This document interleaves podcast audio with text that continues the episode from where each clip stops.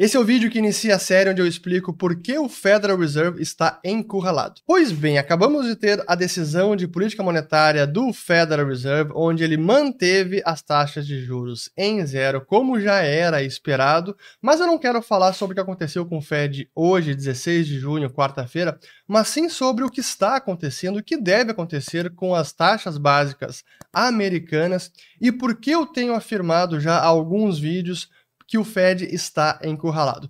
E esse será então o primeiro de uma série que eu acho que em três partes eu acabo, talvez até duas, mas eu não quero dimensionar nenhum detalhe, porque realmente é das questões mais fundamentais do mundo, do mercado financeiro, porque tem impacto no dólar, que é a moeda não apenas americana, mas é a moeda de reserva mundial, e o que acontece com o Federal Reserve, juros americanos e o dólar tem impacto no mundo inteiro. E é preciso que a gente entenda o que está acontecendo. E o Fed manteve os juros em zero, apesar da inflação que está preocupando, como eu fiz vários vídeos já, vou colocar os links de alguns recentes que eu publiquei sobre o assunto. Mas muito bem, vamos primeiro fazer uma introdução de como será essa série. Eu vou fazer esse primeiro vídeo onde eu explico a política monetária do Fed até 2008, como funcionava as taxas de juros, as metas do Fed e quais eram as ferramentas de política monetária que ele utilizava até 2008. Na segunda parte, vamos falar do pós-2008, o que aconteceu então e como mudou drasticamente a forma como o Fed opera no mercado e influencia assim as taxas de juros. E talvez fique faltando conteúdo para mais uma parte, mas vamos por agora deixar parte 1 e parte 2. Então, política monetária até 2008, parte 1, política monetária pós 2008 e pós Covid eh, de 2020 na parte 2. E uma coisa que é importante também já faz, nesse preâmbulo inicial é dizer que esse é um conteúdo que vai ser mais técnico, mas eu vou tentar deixar ele bem didático e mastigado para mesmo aqueles que não sejam tão versados nesses assuntos consigam acompanhar sem, sem, sem ficar boiando. Eu tenho certeza que vocês vão gostar do conteúdo, mas ele também serve para aqueles que são versados, porque é um aprofundamento e uma forma de entender como o Fed funciona que vocês não encontram em nenhum MBA, em mestrado, em curso de economia, nem mesmo aqui em canais na internet, nem, e nem mesmo em papers de economia. Podem ter certeza que o que eu vou mostrar aqui é um conteúdo realmente inédito. E o último convite que eu faço, aqueles que têm interesse em se aprofundar mais em assuntos de mercado, de economia, de investimentos, assinar o Follow the Money, que é o nosso serviço de conteúdo por assinatura. É o que eu tenho dito que é uma, é uma espécie de MBA em economia e mercado e investimentos, mas é um MBA que não acaba nunca. E toda quarta-feira a gente tem uma live nova, 19 horas, onde a gente aprofunda vários assuntos, alguns passados mais atemporais e outros contemporâneos. Tenho certeza que vocês vão gostar e pode testar gratuitamente. Muito bem, então feito uh, esses preâmbulos, Antes de entrar na parte 1, como funcionava a política monetária do Fed até 2008, deixa eu explicar algo que está ocorrendo nesse exato instante, que tem a ver com as chamadas compromissadas ou o Ripple reverso, o Reverse Repurchase Agreements. Porque o Fed ele tem jorrado liquidez no mercado, criado muita liquidez, impresso dinheiro para comprar ativos, e isso está fazendo com que as taxas de juros nos Estados Unidos vão a zero ou até abaixo de zero as taxas curtas. E por conta dessa liquidez toda que o Fed jogou no mercado, deixa eu colocar aqui nesse momento, aqui ó, Vamos começar com o primeiro. Esse, essa, essa primeira, esse primeiro vídeo também vai ser cheio de gráficos, mas eu vou explicando o que cada um deles significa. Então aqui a gente tem o total de reservas das instituições depositárias nos Estados Unidos, basicamente bancos, onde eles chegaram agora em abril. Esse é o gráfico mensal com quase 3 trilhões e 900 bilhões de reservas. Isso é o dinheiro que os bancos mantêm junto ao Federal Reserve. E por conta desta abundância de liquidez, as taxas de juros estão próximas de zero. Aqui a gente vem a ver a Federal Funds Rate, ou Effective Federal Funds Rate, que é a taxa básica efetiva dos Estados Unidos, que está agora em 0,06. E não nos esqueçamos que a taxa básica, a meta de taxa dos Estados Unidos, do Fed, é entre 0 e 0,25%. E a taxa efetiva está bem abaixo da meta, está em 0,06%, que é o que a gente vê nesse gráfico. E para evitar que essa taxa caia ainda mais, o que o Fed tem feito é drenar essa liquidez via essas operações que são temporárias, normalmente overnight, da noite para o dia, que são chamadas de repos reverso, ou repurchase, reverse repurchase agreements. No português a gente chama elas de compromissadas. E aqui tem o dado de, do dia 14 de junho, onde o Fed, na última operação, teve que drenar 584 bilhões de dólares para evitar que as taxas caiam ainda mais. E é o que a gente vê agora nesse gráfico também, ó. Então vejam aqui como saltou bastante esse uh, reverse ripple agora aqui, 9 de junho, o nível de, da, da última quarta-feira, 502 bilhões, e ele tem aumentado todo santo dia por conta das, da, da, da enxurrada de liquidez que o Fed tem feito no mercado e que ele precisa, com outra mão, drenar essa liquidez para evitar que a taxa básica saia e vá abaixo de zero, que é fora da sua meta, que é entre 0 e 0,25. Então, feita essa breve explicação sobre o reverse repo, que o pessoal estava perguntando bastante, vamos falar sobre mercado financeiro, é, sobre política monetária até 2008. Então, vamos lá. É, primeiro de tudo, né, o que, que guiava a política monetária do sistema financeiro americano?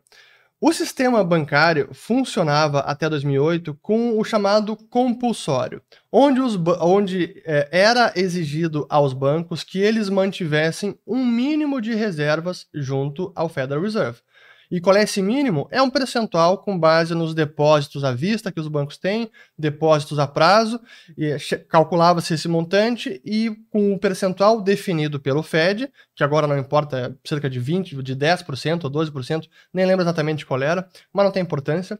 Mas com base nesse compulsório, se calculava o quanto que os bancos deveriam manter de reservas junto ao Fed. Essas são as chamadas reservas requeridas, ou required reserves, e que é o primeiro gráfico que eu vou botar aqui para vocês. Aqui temos então o gráfico de required reserves de instituições depositárias desde aqui de 1960 e que chegando ali em julho de 2008 totalizava 44 bilhões de dólares. E vejam aqui embaixo que é o gráfico, a linha vermelha, que é o total de reservas em excesso, isto é, o quanto que os bancos estavam mantendo junto ao Fed, além do mínimo exigido pelo compulsório, que normalmente era quase nada, porque eles ficavam bem ali próximo do mínimo exigido pelo compulsório. Então, essa é a primeira parte para entender como o Fed operava até 2008. Então, como há esse mínimo de compulsórios e como o sistema bancário, os bancos vão funcionando todo santo dia e tendo resgates, tendo pagamentos, transferências para outros bancos, entradas de outros bancos, pode ser que um banco chegue no fim do dia e não tenha o mínimo necessário de reservas para fazer frente ao compulsório. E aí, por conta disso, o banco precisa tomar emprestado dos demais bancos para fazer frente. Talvez algum outro banco tenha reserva em excesso e pode emprestar esse excedente de reserva para o banco que está faltando reservas.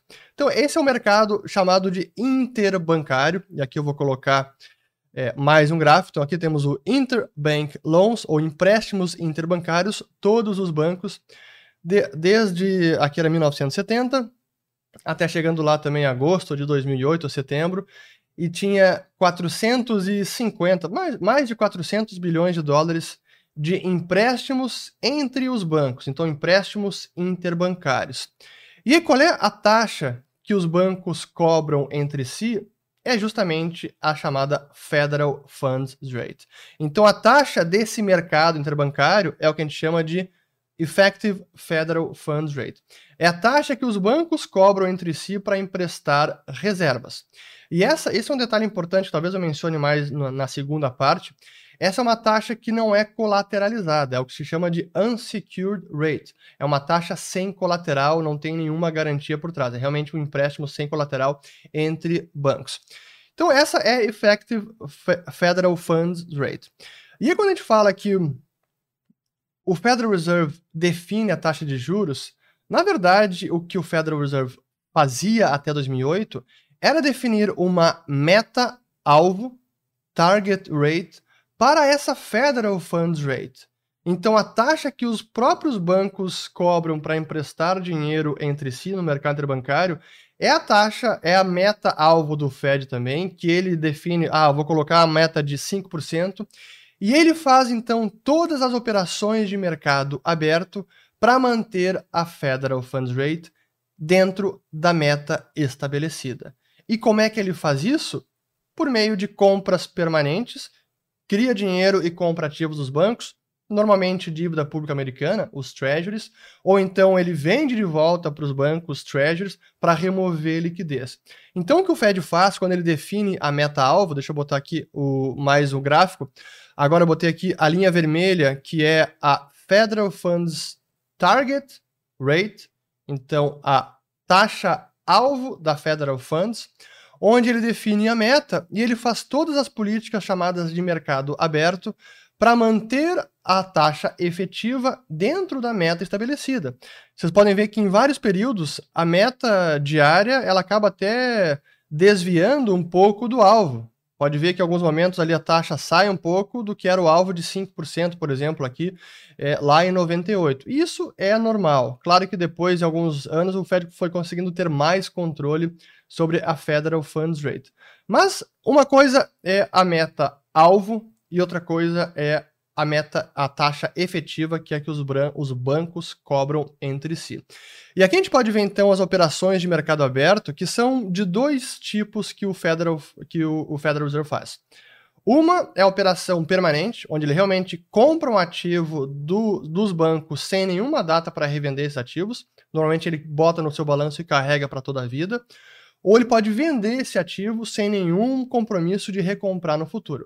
Essas são as chamadas POMO, Permanent Open Market Operations, operações permanentes de mercado aberto. E aqui é o gráfico, onde a gente tem lá desde 2003 o quanto que o Fed tinha de ativos desse, desse tipo de operação. Aqui tem essa é, Asset Securities Held Outright, é, total no nível de quarta-feira. Isso é publicado toda semana. E que a gente vê aqui desde 2003, 629 bilhões de dólares, e aí vai subindo, pouco a pouco, mas sem nenhuma grande mudança, a não ser quando chega lá do, no, durante a crise financeira, finalzinho de 2007, onde há uma queda nesses, eh, nas operações permanentes, porque há um aumento nas outras operações, que são as chamadas operações temporárias, as ripples, repurchase agreements, onde o Fed ele compra um ativo já com compromisso de revender de volta ao mercado. Então, uma injeção de liquidez temporária. As POMOS é uma injeção de liquidez permanente. Compra o ativo sem data para vender para o mercado. As Ripples é o contrário, ele compra um ativo já com data de revenda. Normalmente é overnight, às vezes 14 dias, às vezes um pouco mais, mas é uma, uma operação temporária. E aqui tem o outro gráfico, onde a gente vê exatamente esses repurchase agreements, onde o Fed injeta liquidez temporária e essa também era outra ferramenta de política monetária. Então, basicamente, para o Fed atingir a meta-alvo que ele estabeleceu nas reuniões do FONC, que é o Federal Open Market Committee, equivalente ao Copom brasileiro, Comitê de Política Monetária, para o Fed atingir essa meta, tudo que ele faz é entrar nesse mercado de interbank e ficar injetando liquidez e removendo liquidez de forma a manter a taxa efetiva perto da meta que ele estabeleceu. Vejamos aqui de 2002 até 2008, ó. Vejam que a linha azul, que é. Deixa eu até botar em tela cheia também. Ó. Vejam que a linha azul é a taxa efetiva que os bancos estão cobrando entre si. E a linha vermelha é a meta que o Fed estabeleceu. Então vejam que não, é, o azul não é exatamente a linha vermelha, porque o Fed tem que fazer todas as manipulações, operações permanentes, operações temporárias, para injetar e enxugar liquidez todo santo dia, de forma a manter a taxa efetiva muito perto da meta. Pode ver ligeiros desvios? Sim, que é o que a gente vê aqui. Mas até 2008 esse era o sistema de esse era essa era a forma de política monetária e essas eram as ferramentas que o Fed utilizava. Basicamente essas. Sim, também temos taxa de redesconto, mas é, é muito pouco usada e cada vez menos usada que nem merece mencionar agora. Era principalmente, então, operações permanentes e operações temporárias de injeção de liquidez no sistema interbancário. E essa forma de política monetária a gente pode definir como um sistema de reservas escassas, onde há uma escassez constante de reservas e os bancos precisam manter um mínimo de reservas e falta reservas, e é por isso que há um mercado de empréstimo interbancário, onde um banco pega empréstimo de outro por um dia, ou outro banco concede empréstimo para outras instituições, sempre para atender à exigência do compulsório requerimento de reservas. Então, esse era o regime monetário até 2008 escassez de reservas bancárias. Guardem esse termo porque ele é importante, porque na segunda parte, que a gente vai ver o restante, o sistema, o regime mudou. A gente passa ao regime de abundância de reservas. E por que isso? Pelo que aconteceu logo depois da crise financeira, quando ela estourou. Então veja aqui o, Ben Bernanke nessa entrevista no 60 Minutes dizendo, o, o entrevistador dizendo, bom, vocês estão imprimindo dinheiro dele. Bom, efetivamente, sim, mas é, na verdade a gente está fazendo isso para fazer com que a economia se recupere e assim que a economia retome crescimento e a inflação também acelere, a gente vai fazer todo o necessário para unwind, desfazer esses programas e aí elevar as taxas de juros quando, forem, quando isso for necessário. E guardem também essa parte de unwind, de desfazer esses programas ou de normalizar a política monetária, porque esse é o grande problema que o Fed tem, que até hoje ele não conseguiu normalizar a política monetária. O, o, é o novo normal e não consegue voltar a esse regime pré-2008. Então, o que, que significa essa, essa fala do, do Ben Bernanke? Que depois da crise de 2008, o Federal Reserve começou a comprar ativos do mercado e muitos ativos, naqueles programas chamados de quantitative easing, afrouxamento monetário, que eles consistem em criação de dinheiro ou criação de reservas bancárias para comprar os ativos dos bancos. E o Fed comprou tudo que era tudo que era é, vértice do Tesouro americano, ou seja, todos os vencimentos, Treasury de um mês, de seis meses, de um ano, de dois, de cinco, de dez, de trinta anos, o Fed comprou de tudo. Também comprou hipotecas de famílias americanas, numa atitude ou numa política que jamais tinha sido adotada pelo Fed. Então, por conta disso tudo, que a gente volta agora aqui ao gráfico, onde nós temos o total de ativos do Fed, que ali a partir do finalzinho de 2008 sai de 900 bilhões e chega no fim do ano, ali em dezembro, a 2 trilhões e 200 bilhões de dólares. E assim segue, aí depois tem mais o, o, o Quantitative Easing 2, que eleva para quase 3 trilhões, e aí depois teve o Quantitative Easing 3, que eleva o balanço do Federal Reserve total para quase 4,5 trilhões de dólares. É isso que aconteceu depois da crise de 2008, e, é, e são essas políticas extraordinárias que incrementaram em muito a liquidez do sistema, incrementaram em muito as reservas bancárias e fez com que os bancos não mais tivessem problema de reservas. Antes o compulsório era uma exigência, reservas requeridas, reserve requirements. Mas depois disso, depois dessa injeção massiva de liquidez, o que acabou acontecendo foi uma abundância de reservas e isso mudou por completo a forma que o Fed opera o mercado interbancário e as taxas de juros que ele hoje estabelece. Mas isso eu vou deixar para a próxima parte, a segunda parte, onde gente vai falar então de como é, quais são as ferramentas de política monetária pós 2008 e por que o Fed está encurralado.